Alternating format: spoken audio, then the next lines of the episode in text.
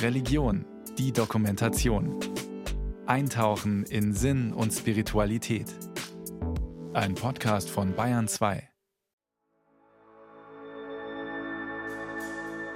Es gibt die Gesellschaft des geteilten Lebens und jeder einzelne Mensch ist Teil dieser Gesellschaft, trägt zu ihr bei und wird aus ihr heraus ernährt und jedes einzelne andere nichtmenschliche Wesen ist ebenso Teil dieser Gesellschaft des Lebens. Und das ist der Paradigmenwechsel, zu sagen, ich bin Beitragender und Ernährter einer Gesellschaft des Lebens, die auf Gegenseitigkeit und auf Großzügigkeit und auf den Verzicht auf Unsterblichkeit beruht, sagt Philosoph und Biologe Andreas Weber. Soziologe Frank Adloff von der Universität Hamburg bemerkt, dass es uns im Privaten durchaus bewusst sei, dass wir die Natur nicht nur als Ressource sehen sollten, dass sie eigentlich so etwas wie eine Partnerin werden müsste. Nur ist die gesamte Institutionenordnung, vor allem auch die Wirtschaftsordnung, noch immer so eingestellt, dass äh, diese privaten, lebensweltlichen Anschauungen eigentlich nicht zum Tragen kommen können, sondern dass die Naturausbeutung schlichtweg weitergeht und wir noch keine Mittel und Wege gefunden haben, komplett umzusteuern. Vor ein paar Wochen initiierte Priester und Biologe Rainer Hagenkort, der auch das Institut für theologische Zoologie in Münster leitet, die Tagung Rechte der Natur ins Grundgesetz. Die Zeit rennt uns davon. Das heißt, wenn wir nicht dringend jetzt bald, und ich zitiere zunächst mal das Montreal-Abkommen vom Dezember letzten Jahres, nicht morgen 30 Prozent der Lebensräume auf dieser Erde bis 2030 unter Schutz stellen, dann werden, so sagen Wissenschaftlerinnen, dass bis 2100 unsere Lebensgrundlagen verschwunden sein. Das heißt, wir müssen alles tun, um jetzt dieses Projekt auf den Weg zu bringen. Kann der Mensch der Natur auf Augenhöhe begegnen? Länder in Südamerika zeigen, dass es geht. Sie haben bereits einige Flüsse und einzelne Ökosysteme, etwa das kolumbianische Amazonasgebiet, als juristische Person anerkannt. Was dort gelungen ist, scheint bei uns schwierig zu sein. Man stelle sich vor, das Wattenmeer, ein Weltkulturerbe im Norden Deutschlands, oder die Isar in Bayern klagen als juristische Personen, weil ihr Leben bedroht ist. Philosoph Andreas Weber Ländern wie Bolivien oder Ecuador ist dass das indigene Erbe, das animistische Erbe, das natürlich durch die Kolonialisierung stark beschädigt wurde, aber dort immer noch sehr viel wacher ist. Und dass es darum Traditionen gibt, an die sich direkt politisch anknüpfen lässt. Und die haben wir hier eben nicht mehr so. Deswegen hat sowas in diesen Ländern seinen Ausgang genommen. Genau wie der Wanganui, der neuseeländische Fluss, der ja seit einigen Jahren Personenstatus hat. Da haben wir natürlich auch die indigene Bevölkerung, die Mauris, die zwar unterdrückt wurden und auch immer noch nicht wirklich völlig rehabilitiert sind im Alltag und auch einflussreich sind. Also geschieht das. Aus alten Denkmustern herauszukommen und einen neuen Weg einzuschlagen, ist immer herausfordernd. Dabei prägen uns nicht nur die Eltern und das Umfeld, sondern auch die Kultur, in der wir aufwachsen. Sie formt Gesellschaften, bestimmt in großen Teilen ihr Denken und Handeln über Generationen hinweg. Tief eingegraben hat sich in unserem kulturellen Gedächtnis das Bild vom Menschen, der von Dingen umgeben ist, über die er verfügen kann. Tiere und Pflanzen, Flüsse, Meere und Landschaften. Unsere abendländische, christliche, jüdische Kultur ist sehr weit entfernt davon, Menschen und nichtmenschliche Wesen auf die gleiche Stufe zu stellen. Dieses Denken, Philosoph Andreas Weber spricht vom kulturellen Denkschema, sei schwer außer Kraft zu setzen. Was Menschen nicht gelernt haben in ihrem Aufwachsen, das ist natürlich immer eine große Herausforderung. Und das Besondere an dieser Herausforderung ist, dass dieser Kniff Natur als ein Ding zu verstehen, mit dem wir verfahren können, wie wir wollen, natürlich in die Interessen derer befördert, die Geld verdienen mit diesem leblosen Ding. Und wir können ja in gewisser Weise sagen, dass die gesamte spätkapitalistische Gesellschaft letztlich sich finanziert dadurch, dass das, was das geteilte Leben ist, als ein Ding verbraucht wird. Und einige nutznießen das mehr als andere natürlich. Der Satz aus dem Alten Testament Macht euch die Erde untertan hat sich einfach in den Köpfen der Menschen festgesetzt. Priester Rainer Hagenkort beschäftigte sich in den letzten Jahren stark mit den biblischen Mythen in der Schöpfungserzählung und hat dabei festgestellt, dass wir die Worte aus der Genesis ganz anders lesen müssen. Als das Dokument einer agrarischen Kultur, äh, die vor etwa 3000 Jahren diese Anthropologie sozusagen aufgeschrieben hat. Und diese Anthropologie, damit meine ich, dass sich der Mensch versteht als jemand, der sich die Erde untertan machen soll, äh, verdankt sich einer Sicht auf den Menschen, in der dieser als Hirte und König gesehen wird. Das können wir heute sagen, wenn wir Bibelwissenschaftlerinnen trauen, die die Begriffe herrschen über und untertan machen, eben einordnen und genau lesen im Kontext ihrer Zeit. Und dann sind diese beiden Begriffe Attribute eines guten Königs und eines guten Hirten, der selbstverständlich die Macht hat über seine Tiere. Aber diese Macht ist immer angebunden an Verantwortung und heute würden wir sagen Nachhaltigkeit. Dennoch, in unserer Gesellschaft steht der Mensch seit jeher im Mittelpunkt und prägt bis heute unser Denken und Handeln. Das geht auf eine lange historische Tradition zurück, erzählt Soziologe Frank Adloff von der Universität Hamburg. Manche führen das ja auch auf die biblische Tradition zurück. In der Neuzeit nimmt das allerdings dann nochmal eine ganz neue Dimension an.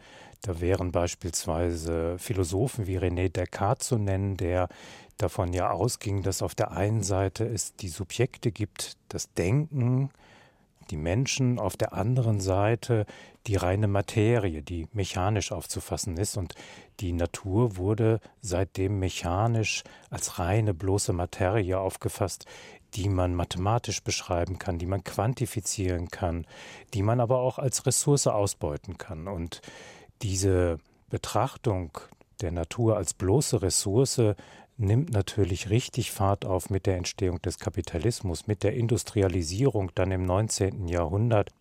Man spricht von der billigen Natur. Sie ist einfach da, kostet nichts und ist frei verfügbar. Sie erschien den Menschen im 19. Jahrhundert als endlose Ressource, die man einfach nutzen und ausbeuten kann. Erdöl, Kohle, Mineralien, Metalle. Erst im 20. Jahrhundert stellte man diesen Umgang in Frage. Es gibt ja den berühmten Bericht an den Club of Rome aus dem Jahre 1972, wo auf die Endlichkeit dieser Ressourcen hingewiesen wird. Aber wir müssen auch konstatieren, dass sich seit 1972 nicht wirklich etwas verändert hat. Wir sind eigentlich in einer Phase, wo immer noch der Expansion der Ressourcenausbeutung und äh, mit den Konsequenzen des Klimawandels, mit der Konsequenz des Schwundes an Biodiversität, all diese Dinge, die wir jetzt heute aktuell beobachten können. Wir sehen und spüren, welche Folgen der Klimawandel mit sich bringt. Überschwemmungen, Hitze, Trockenheit, kurz gesagt, extreme Wetter. Wir wissen heute, was passiert, wenn wir nicht anders handeln. Warum sagt man nicht einfach Stopp und sucht nach neuen Wegen? Das liegt daran, dass die Ausbeutung der Natur so fest eingeschrieben ist in die gesamte Gesellschaftsordnung, in unsere Wirtschaftsordnung. Der ganze Kapitalismus und unsere Gesellschaft beruht auf diesem Wirtschaftsmodell, dass wir tatsächlich eine Expansion von Produktion und Konsum haben, dass wir auf einer Wachstumsgesellschaft eigentlich beruhen. Und wir befinden uns eigentlich jetzt so in einem Zustand, sagen wir mal, des gespaltenen Bewusstseins.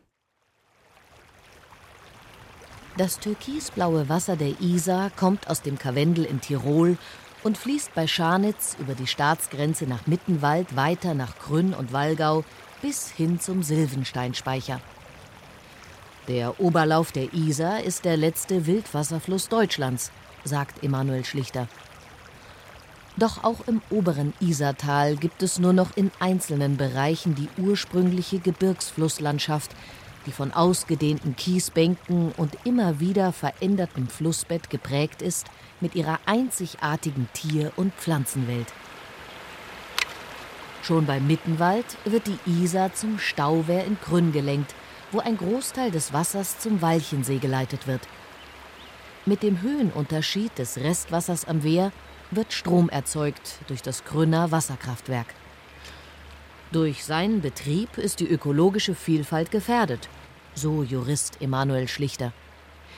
Das Besondere sind in dieser Gegend nämlich die Kiesbänke, die immer wieder überspült werden und für die Biodiversität sorgen.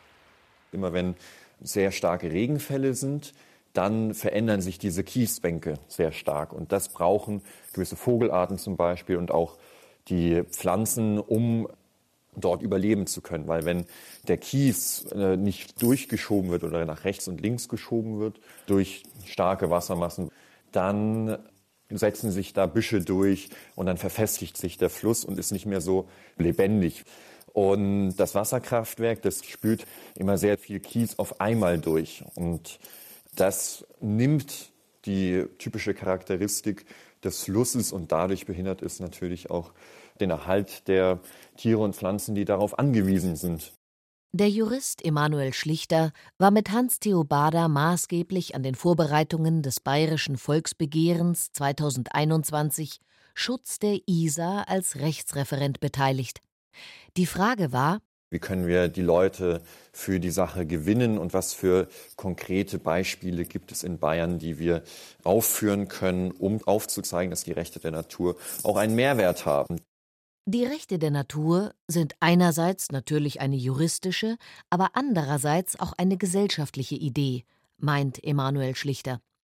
Denn es geht um unsere Beziehung zur Natur. Krünn und sein Wasserkraftwerk stellten sich als idealer Ort für die Kampagne heraus. Denn die Isar, so der Jurist, sei in Bayern eine Herzensangelegenheit. Und da wäre es natürlich eine gute Sache gewesen, dort aufzuzeigen, uns ist diese Isar so viel wert. Jeder war mal dort schwimmen, jeder hat gute Erfahrungen da gemacht. Wir wollen, dass die Natur dort auch bewahrt wird. Wie kam das Projekt Rechte der Natur an? Die Leute aus Grün waren offen für die Idee, erzählt Emanuel Schlichter. Die waren begeistert davon, weil die sehen und tagtäglich auch gerade bei diesen schönen Gebieten und Ökosystemen da eine besondere Verbindung mit haben und das auch gerne im Rechtssystem oder auch in der Gesellschaft wiedergespiegelt haben wollten. Doch diese Idee, die 2021 noch unkonventionell und neu war, sorgte auch für Gegenwind. Da ist man auf sehr viel Widerstand gestoßen, nicht nur bei normalen und äh, alltäglichen Gesprächen, sondern eben auch mit Leuten, die sich eigentlich für Naturschutz einsetzen. Aktivistische Arbeit braucht Struktur.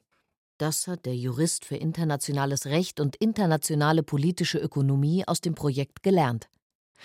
Er steigt aus dem Volksbegehren in Bayern aus und gründet ein Jahr darauf den Verein Rechte der Natur. Es ist eine kleine Gruppe junger Juristen und weiterer junger Menschen aus anderen Disziplinen. Sie haben ein Ziel und packen es in eine Frage, was bedeuten die Rechte der Natur in der Praxis? Da arbeiten wir auch zum Beispiel mit verschiedenen Professoren zusammen, die dann eben die wissenschaftliche Seite ausarbeiten, aber auch mit Juristen und Juristinnen, die schauen, okay, zum Beispiel bei Moorrenaturierung, kann da das Konzept Rechte der Natur eine Rolle spielen? Und wenn ja, dann haben wir ein Gutachten und dann gehen wir auf Organisationen zu, die eben Moore renaturieren und besprechen mit denen, könnte das Sinn ergeben bei euch. Der Verein will bestehende Initiativen mit dem, was schon da ist, verknüpfen, sagt der heute 28-Jährige. Weil es schon sehr, sehr viele Menschen gibt in Deutschland, die sich eben für den Erhalt von Ökosystemen einsetzen aber häufig eben nicht eine übergeordnete, verbindende Idee haben. Und wir sehen die Rechte der Natur als genau diese Idee, die diese verschiedenen Initiativen verbinden kann. Berlin. Es wird langsam dunkel. Wenn Biologe und Philosoph Andreas Weber seinen Blick schweifen lässt, sieht er den Ahornbaum, der vor seinem Fenster steht. Er ist mit seinen geschätzten 35 Jahren schon relativ groß, ist aber noch kein richtig alter Baum, erzählt er. In den Wintermonaten ist der Ahorn kahl und so schaut der Biologe auf eine schwarze, fein verästelte Silhouette vor zartblauem bis weiß-orangenem Himmel.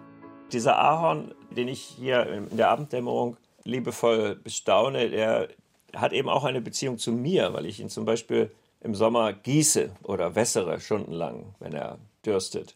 Oder weil ich einfach hier atme und er mein CO2 einatmet und daraus seine Blätter bastelt. Und das ist Beziehung. Dieser Baum steht mit ihm auf Augenhöhe. Was heißt das? Dass der mit mir auf Augenhöhe steht, bedeutet ja auch, dass ich einen Großteil meiner Arroganz und einen Großteil meiner Privilegien loslassen muss. Das heißt ja dann, dass nicht automatisch für mich entschieden wird, sondern dass abgewogen werden muss. Und das macht natürlich furchtbare Angst.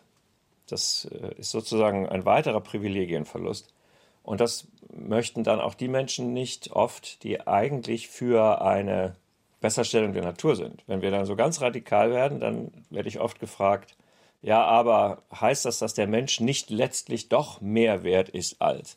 Und wenn wir konsequent dieses animistische, indigene, südamerikanische Modell denken, dann stehen wir auf der gleichen Stufe und dann gibt es auch nicht mehr Rechte. Das ist der Paradigmenwechsel. Es geht um ein Miteinander. Ich muss diese Gesellschaft des Lebens fördern, stützen und schützen, meint Andreas Weber. Das heißt, jeden Einzelnen, jedes einzelne Wesen. Und nur so erhalte ich meine eigene Existenzberechtigung, weil mir ja auch die ganze Zeit gegeben wird aus dieser Gesellschaft des Lebens. Wenn ich einen Atemzug tue, dann ist mir der Sauerstoff gegeben, den die Bäume oder die Algen des Ozeans ausgeatmet haben. Sie sehen, dass dieser Paradigmenwechsel sehr, sehr tief geht und genau das Gegenteil ist von dem, was Menschen im Abendland seit 2000 Jahren von sich und von der Welt geglaubt haben.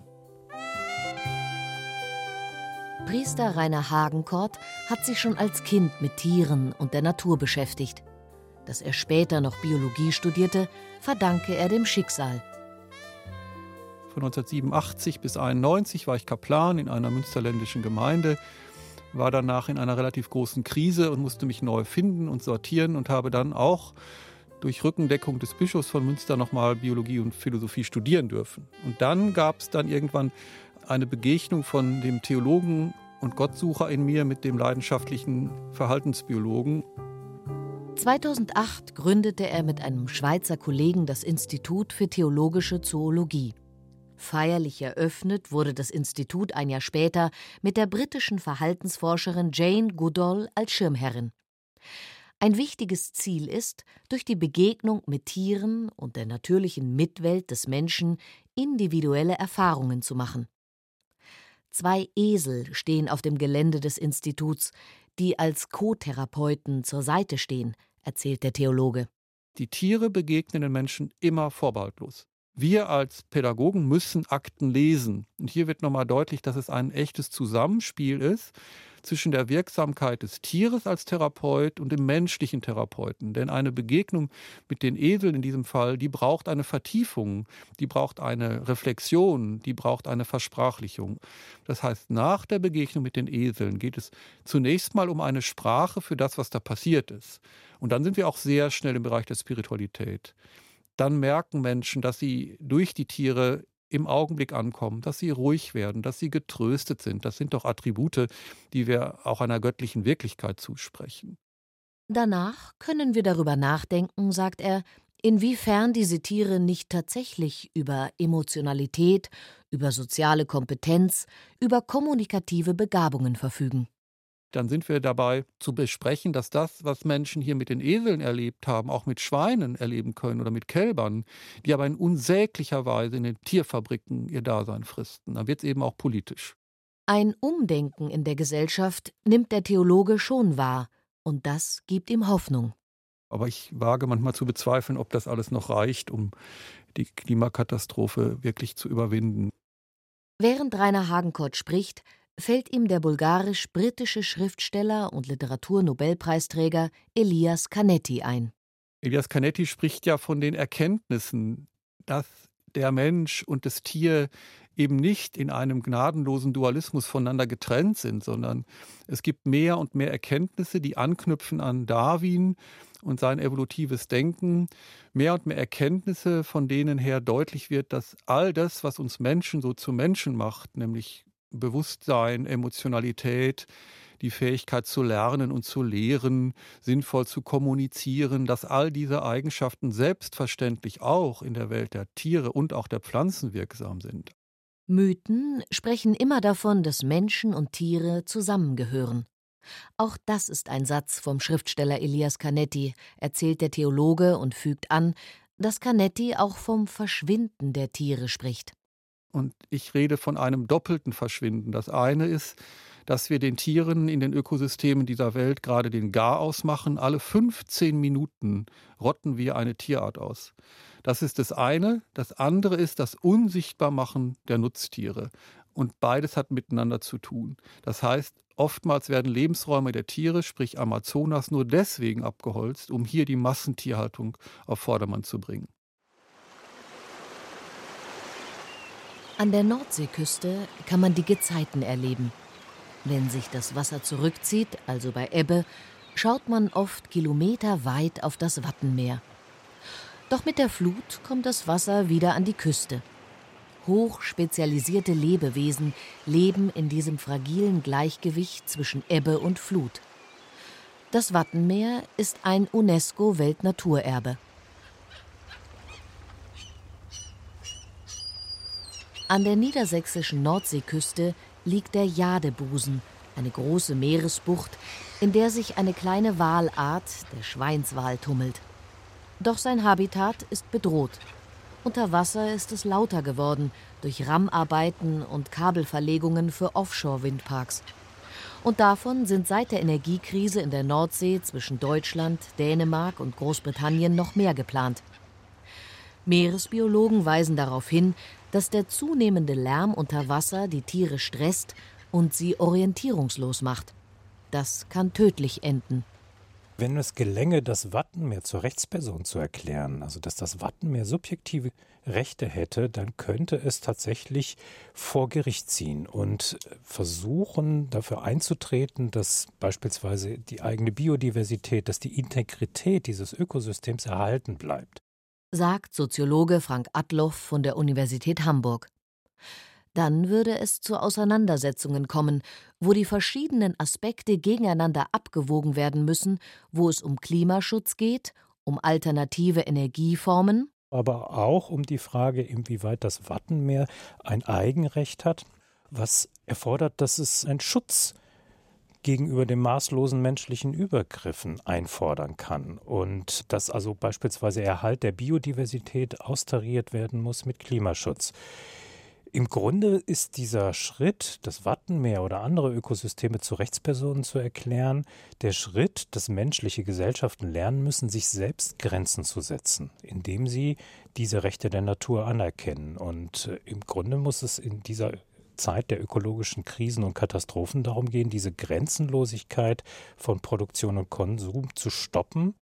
Das Recht ist ein großer und wichtiger Hebel in modernen Gesellschaften, etwas verbindlich zu machen, erklärt der Soziologe. Ich glaube, das Recht ist wirklich ein wichtiger Weg, plus natürlich, dass es insgesamt demokratische Mehrheiten bräuchte, dieses Wirtschafts- und Gesellschaftssystem zu ändern. Bis hin vielleicht mal zu dieser Änderung auch des Grundgesetzes, wofür es ja eine Zweidrittelmehrheit geben müsste, um so beispielsweise einen Satz einzuführen, der lauten könnte, die Rechte der Natur sind zu achten und zu schützen. Wenn so etwas Bestandteil des Grundgesetzes würde, so eine Aussage, dann hätte das massive Konsequenzen. Hat das Wattenmeer wirklich eine Chance, als Rechtsperson anerkannt zu werden? Jurist Emanuel Schlichter vom Verein Rechte der Natur ist mit Blick auf Holland durchaus hoffnungsvoll. In Holland, also da sind die uns ein, zwei Jahre voraus, was die Bewegung Rechte der Natur angeht. Da sind sehr, sehr motivierte Kollegen und Kolleginnen, die das vorantreiben. Da gibt es beispielsweise schon ein Gutachten, inwiefern das Wattenmeer auf holländischer Seite mit den Rechten der Natur verknüpft werden kann. Sie haben herausgefunden, so Schlichter, dass es grundsätzlich rechtlich möglich ist. Geografisch ist es abgrenzbar, weil es sich eben um ein Natura 2000 Gebiet nach EU-Recht handelt, was schon geografisch abgegrenzt ist. Bleibt die Frage, wie müsste die Verwaltungsstruktur aussehen und damit das Gremium, um durchsetzungsfähig zu sein? Da sehen wir bei dem Wattenmeer, wir haben ein Zusammenspiel von drei verschiedenen Gruppierungen, die die Entscheidungen äh, treffen, um dann allen Interessen gleich im ersten Entscheidungsprozess gerecht zu werden. Momentan haben wir ja immer ein Gegeneinander von Wirtschaft, Gesellschaft und Natur. Gemeinsam statt gegeneinander. Alles zusammen denken von Anfang an. Dazu braucht es ein Gremium aus unterschiedlichen Leuten, etwa einen wissenschaftlichen Beirat und die Stakeholder, also alle Betroffene, Kommunen und Leute vor Ort, damit die unterschiedlichen Interessen für den Entscheidungsprozess gleich mit berücksichtigt werden. Dadurch ist ja ein Rahmen geschaffen, der es ermöglicht, gleich von Anfang an so zu denken, dass man das optimale Ergebnis für alle Beteiligten herausfindet und nicht nur das optimale Ergebnis, um möglichst viel Geld herauszubekommen, was ja momentan meistens der Fall ist, sondern eben das optimale Ergebnis für Mensch, Natur und eben Wirtschaft, was langfristig aber natürlich der Wirtschaft auch zugutekommt. Und das meine ich mit einem nachhaltigen Rahmen, dass die Wirtschaft von sich heraus Entscheidungen trifft, die quasi nachhaltig von vornherein sind. Diese Perspektive macht Hoffnung, ebenso wie das bayerische Volksbegehren Rechte für die Isar. Der Weg ist lang, aber er hat begonnen.